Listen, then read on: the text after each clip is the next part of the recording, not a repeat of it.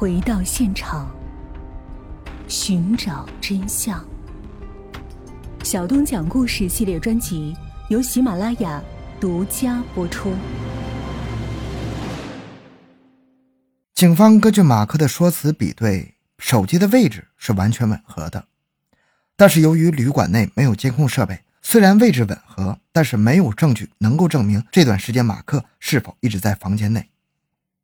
根据现有的证据来分析，五点四十三分，马克和克里斯通话的时候，马克的位置距离家有一百四十二公里。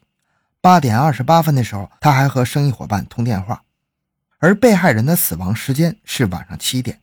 如果是马克是凶手的话，他需要将手机留在旅馆内，在五点四十三分到八点二十八分这两个小时四十五分钟的时间里，开车赶回一百四十二公里远的家中实施作案。然后迅速清理好身上的现场残留的痕迹，并在结束后立即驱车返回汽车旅馆。想在这么短的时间里完成上面一系列的动作，马克的平均车速需要达到每小时一百一十七公里才能完成。案发的当天是星期三，晚上五点到八点正是晚高峰的时段，交通状况明显拥堵。想要能保证一百一十七公里的时速，那么马克需要在某些宽敞的路段。超速行驶，但是沿路所有的路段上没有一个监控设备拍摄到马克的车辆，所以很多人认为他不太可能做到。不仅如此，克里斯汀在案发的时候是裸体，也许是正准备睡觉，女儿则是穿着睡衣。这种装束唯一可能就是两个人准备入睡了，但是在当时的时间是晚上七点，睡觉来说有点不合常理，有点早了。另外一个解释不通的情况就是电脑的关机时间。当时提取到的数据显示，电脑的关机时间是在晚上的十点五十二分。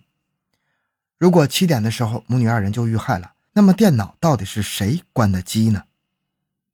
对于这个问题，警方也给出了相对可信的说法，那就是马克在作案后将电脑设置了自动关机的时间，以通过这个时间的假象来迷惑警方的调查方向。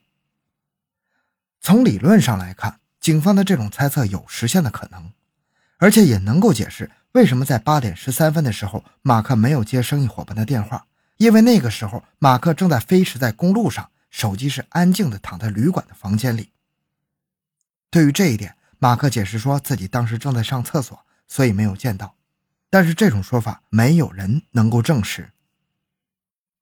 以上所有的警方的推测立足点都是死亡时间。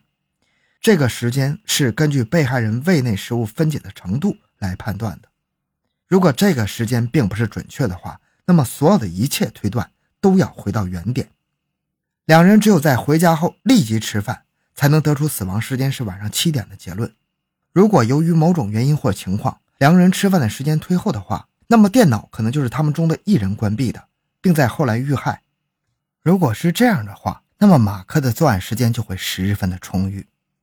他可以在十二点三十二分应召女郎离开之后，从容地离开旅馆，回到家中，将正在睡梦中的妻子杀害。女儿可能听见了声响，跑到了母亲的房间里，结果看见了父亲正在对母亲痛下杀手。无奈之下，马克只能将女儿安博灭口。当一切尘埃落定之后，他有足够的时间清理现场，再开车回到旅馆。能够印证这个推测的基础，就是马克关机的手机。在零点三十二分之后，由于关机，手机的信号无法被基站搜集到，也就没有了行动轨迹。也许马克本身就是这么安排，关机就是为了能够逃避警方的调查。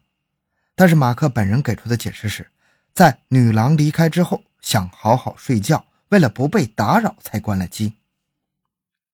从分析上来看，马克有着作案的动机，也具备作案的时间，但是他。到底是不是凶手呢？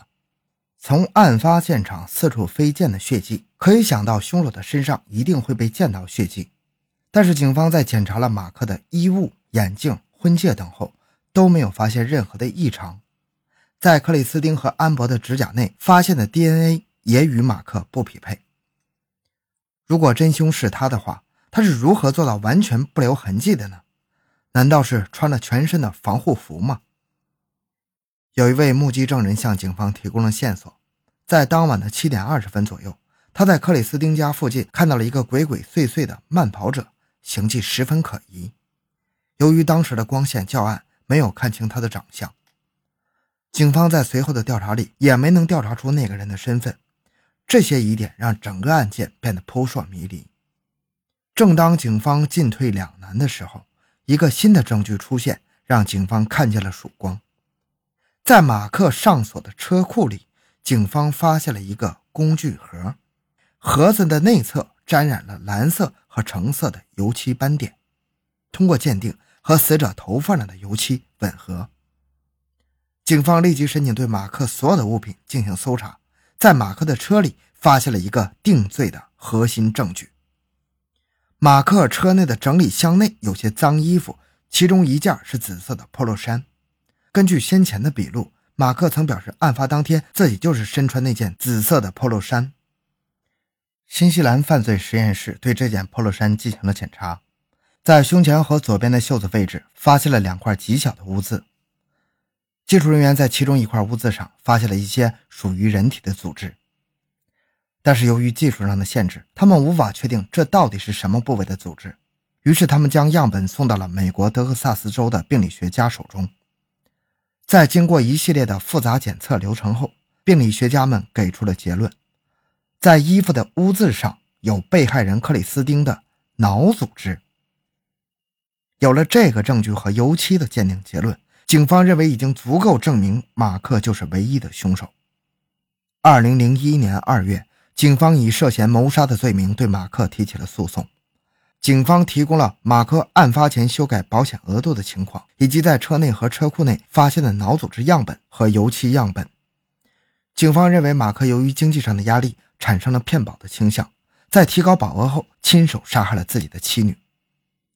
马克的律师则提出反对意见。首先，修改保额不是马克的主意，而是保险公司的经纪人提出的建议。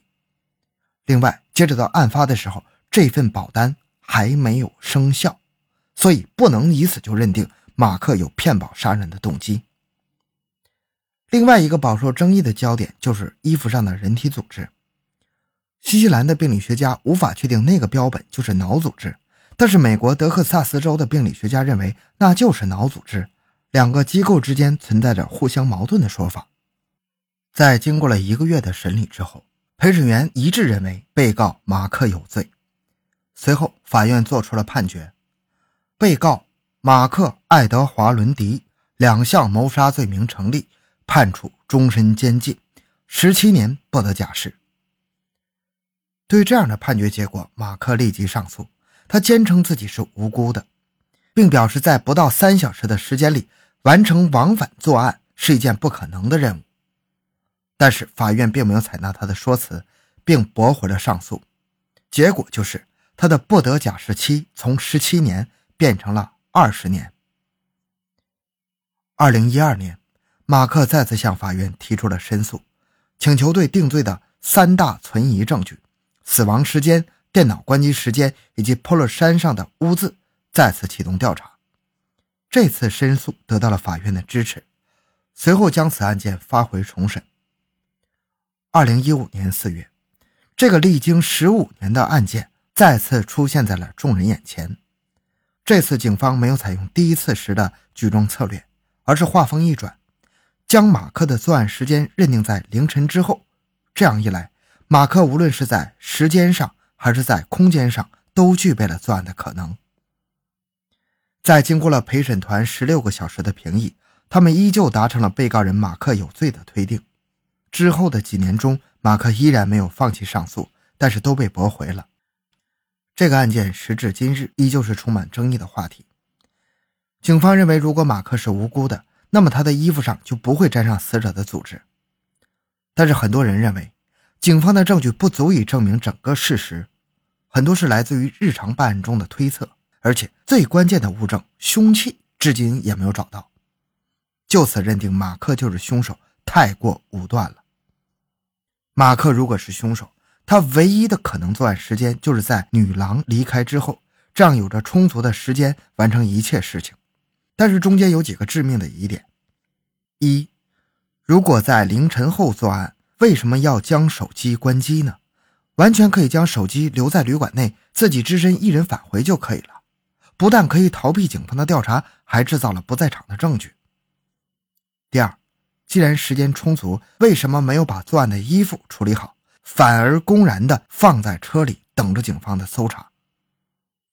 三，死者头上的油漆和车库中的油漆一致，为什么这么明显的证据会留在车库里？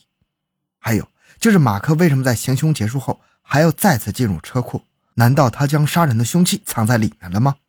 四，马克如果是凶手的话，前后两次返回家中，一共行驶了接近六百公里，为什么沿途的加油站没有一个记录他加油时间的画面？